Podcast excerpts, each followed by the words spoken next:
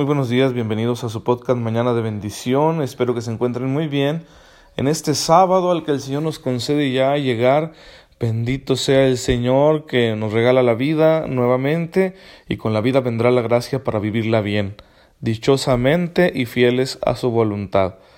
Y pues eh, el sábado la iglesia nos invita a recordar con devoción a la Santísima Virgen María que pues es nuestro modelo de fe, es la primer creyente, la criatura más cercana a nuestro Señor, y por eso, pues por una parte la vemos como un modelo a imitar, y por otra como una poderosa intercesora que se encuentra ya en la gloria de Dios. Así que invoquemos a María que nos cuide, que nos proteja en este mundo en el que vivimos llenos de tentaciones, de lágrimas que derramamos continuamente debido a nuestras tribulaciones, bueno, que Dios nos conceda por intercesión de la Virgen María la gracia necesaria para ser fieles como ella lo fue durante toda su vida y así que un día obtengamos la misma recompensa que ella ha obtenido ya y que es estar al lado de, de Jesucristo su Hijo para siempre. Y pues nosotros mientras tanto en nuestra catequesis vamos a continuar hablando de la liturgia. Y eh, la mayor expresión de la liturgia son los sacramentos. Claro que hay cosas mucho más allá, pero eh, digo, la liturgia es mucho más amplia, no se reduce a los sacramentos, pero los sacramentos son la parte principal. Los sacramentos son signos eficaces de la gracia, es decir, son señales y como tales son visibles, sensibles, pero comunican una gracia invisible. Y esto por voluntad de Cristo, han sido instituidos por Cristo.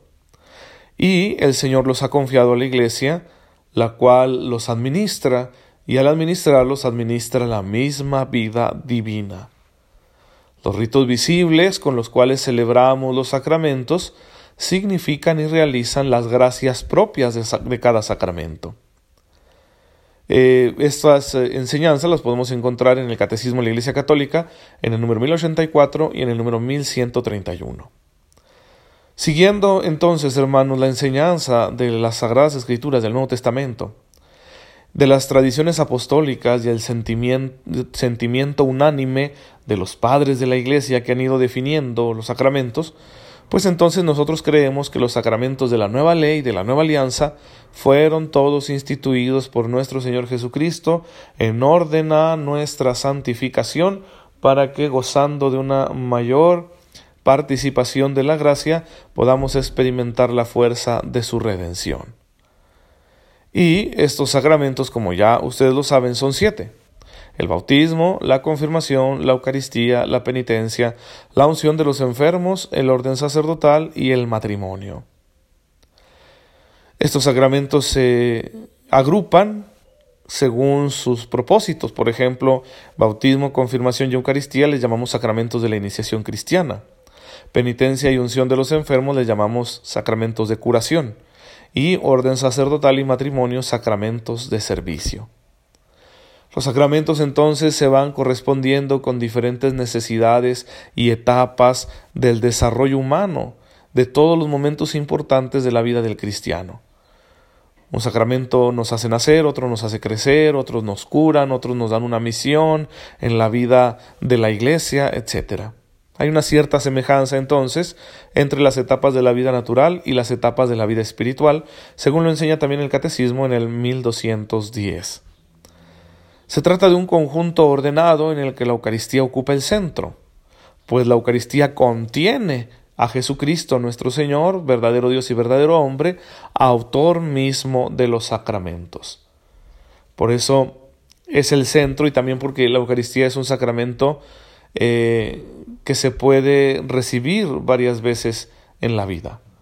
¿Sí? Otros sacramentos son una sola vez para siempre, pero este sacramento se puede recibir siempre, todos los días, incluso si lo quisiéramos así.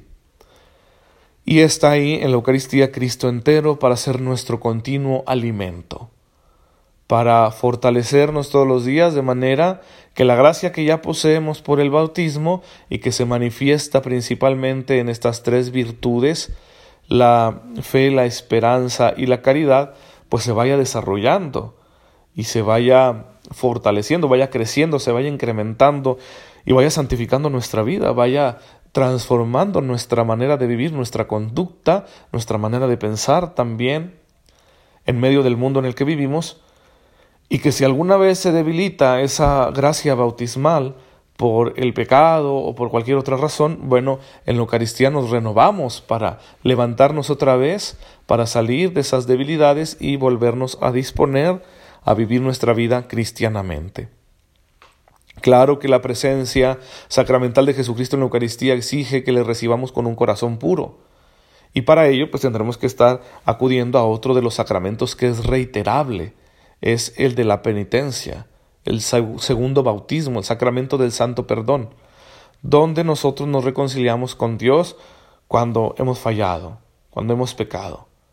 Vamos y reconocemos nuestros pecados delante del ministro de Dios, que es ministro de su misericordia, y que en su nombre, por la gracia que ese ministro ha recibido a través de otro sacramento, que es el sacramento del orden, y que le comunica el sacerdocio apostólico, bueno, pues recibimos el perdón de nuestros pecados.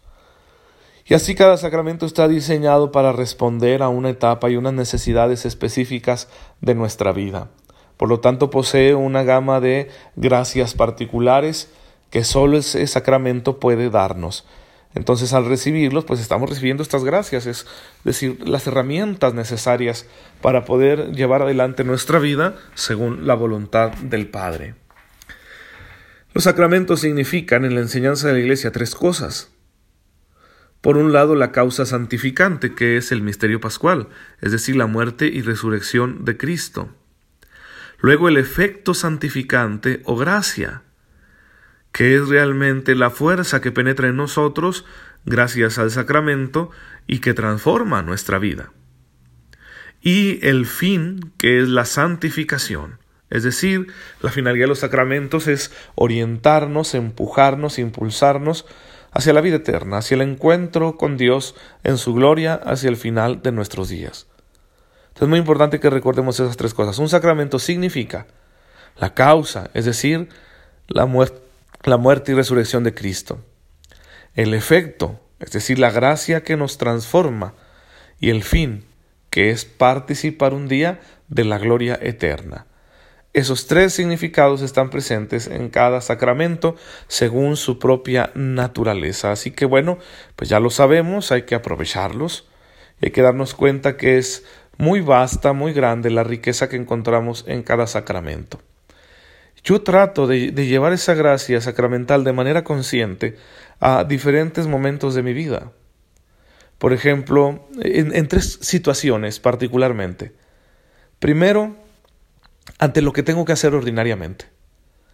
Sí, o sea, hay días en los que a mí me cuesta mucho levantarme temprano. Sí, y, y por lo general me despierto a las 5 de la mañana y quisiera seguir ahí entre las cobijas, ¿verdad? Aunque esté despierto, qué rico es seguir envuelto en la cobija calientita y como si el mundo pues que siga girando, no pasa nada, pero pues ahí es donde yo recuerdo, soy un bautizado, soy un hijo de Dios. Y si mi Padre Dios trabaja, entonces yo también tengo que trabajar. Levántese. ¿Sí? Y efectivamente, o sea, con esa cooperación de nuestra voluntad, la gracia actúa más eficazmente y vamos. Padre Ray para arriba y empieza la jornada.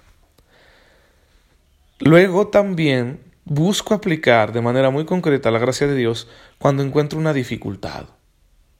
Por ejemplo, yo detesto francamente realizar cualquier tipo de trámite. Sacar el INE, renovar la licencia, eh, ahora con, el pasaporte que tuve que sacar por la oportunidad que tuve de, viajar a Roma, qué fatal. No sé por qué, lo detesto, detesto estar en una ventanilla, en una oficina, hablando con servidores públicos, no me gusta nada, siempre pienso que me voy a equivocar, que me va a faltar un, documento, etc. Y, y, en esa tarea tan, tan odiosa para mí, bueno, la gracia de Dios. Si yo soy un confirmado y yo debo dar testimonio de mi fe en estas circunstancias con la paciencia, ¿sí? Con la paciencia Así que la gracia de Dios actúa y sí, cuando menos pienso ya se resolvió aquello. ¿Verdad? No, no me exalté, no me exasperé, fui paciente, esperé lo que tenía que esperar en esas filas que por lo general hay que hacer, ¿verdad? Cuando realizamos algún trámite. Y bien, salió bien porque le permití a la gracia de Dios que yo recibí hace ya muchos años, en el sacramento de la confirmación que se manifestara, para dar testimonio de mi amor a Jesucristo a través de la paciencia en estas circunstancias que para mí son fastidiosas. Y tercero, bien, pues unas, unas circunstancias eh, también que, que se van a presentar y que yo les pido oración por mí porque creo que se me están presentando mucho más, mucho más de lo que se me presentaban antes. La tentación. Vivimos bajo tentación, constantemente. Y entonces en la tentación te sientes presionado, yo, yo lo experimento así. Siento que una parte de mi corazón dice, sí, yo quiero estar con el Señor, pero otra parte del corazón dice, no, hombre, vamos a portarnos mal. ¿Sí? Y siente el estirón hacia, hacia los bienes de esta vida, hacia las cosas agradables, aunque uno sepa que, que si lo haces se va a meter en problemas, ¿verdad? O que terminas traicionándote a ti mismo, o que sabes que es pecado. De todos modos siente uno un tirón muy fuerte, como un imán, un magneto, que te jala hacia esas cosas. Todos lo experimentamos, no hay que escandalizarnos. Yo lo he experimentado últimamente con mucha fuerza y ahí es donde trato de aplicar la gracia, decir, Señor, pero yo en este día te recibí a ti, tu cuerpo y tu sangre. Entonces, Señor, no permitas que esta ansiedad, estas ganas de pecar, de portarme mal que traigo, si estas ganas de gratificarme de una manera no sana por caminos equivocados, eh, no permitas que esto me venza. Vence tú en mí, Señor. Y por lo general lo hace, ¿eh? por lo general lo hace cuando yo estoy, digo, siempre lo hace cuando yo estoy cooperando con Él. Cuando yo caigo en el pecado es porque yo hubo un momento en que, híjole, bien diabólicamente dije, no, ya no. ¿Sí? Y no es que la gracia de Dios no esté ahí, sino que uno en ocasiones la echa en saco roto. Hay que cooperar con la gracia, porque la capacidad de cooperar con la gracia de Dios es ya una gracia que Dios nos concedió. No hay pretexto. Si no tuviéramos esta capacidad, por más gracia que Dios nos diera, pues entonces nada se haría en nuestra vida. Pero es que ya nos dio previamente esa gracia. Está en nuestra libertad, en nuestra voluntad, la gracia de cooperar libremente con la otra gracia, la gracia santificante, con las gracias habituales que Dios nos da siempre, para que entonces sí podamos vivir cristianamente nuestra vida, en, en nuestras circunstancias particulares, que yo les presento esos tres escenarios, ¿no? Las cosas que tenemos que hacer ordinariamente y que pueden ser pesadas, cansadas, las dificultades que encontramos en el camino, lo que no nos gusta hacer y también las tentaciones que vivimos en este continuo combate. Claro que fallamos tantas veces porque sí, libremente decidimos desperdiciar la gracia de Dios, pero Dios nos ama tanto que está esta otra gracia, la gracia de la misericordia. decir, hijo mío, no pasa nada, ya te caíste bien, yo te levanto, ¿quieres? Yo te levanto y vuelve a comenzar. Pero hermanos, no hay que ser cínicos. No porque exista la gracia de la misericordia, vayamos nosotros a decir, ah, bueno, ancha es Castilla, ¿verdad? Y vamos a portarnos mal todo lo que queramos, que al cabo Dios nos va a perdonar. No, ese cinismo nos puede exponer al castigo divino. Mejor aprovechemos la gracia que ya hemos recibido en los sacramentos para hacer lo correcto, para hacer lo que a Dios le agrada y sobre todo para encontrar gozo espiritual haciendo el bien. ¿Sí? Porque muchas veces lo que nos desmotiva es que sabemos que estamos haciendo lo correcto, pero en realidad quisiéramos hacer otra cosa y no disfrutamos hacer lo correcto. Entonces, que Dios nos conceda también esa gracia especialísima. Hacer el bien y encontrar gozo en ello. Hermanos, bendigamos a Dios en esta mañana por intercesión de Santa María, Madre de Jesucristo nuestro Salvador, para que nos siga concediendo ser fieles aprovechando la gracia que nos ha dado. Padre, bendito seas por el don de la vida, de la fe y por la gracia que recibimos a través de los sacramentos que tu Hijo Jesucristo ha instituido y ha entregado a la Iglesia para salvación de nuestras almas. Concédenos aprovechar siempre esa gracia que nos das para que podamos vivir según tu santa, tu santa voluntad. Te pedimos esto por medio de tu Hijo Jesucristo, nuestro Señor, que contigo vive y reina en la unidad del Espíritu Santo y es Dios por los siglos de los siglos. Amén. El Señor esté con ustedes. La bendición de Dios Todopoderoso, Padre, Hijo y Espíritu Santo descienda sobre ustedes y los acompañe siempre. Muchas gracias por dejarme llegar en esta mañana a sus oídos y a sus corazones. Que Dios los siga bendiciendo. Tengan un hermoso día.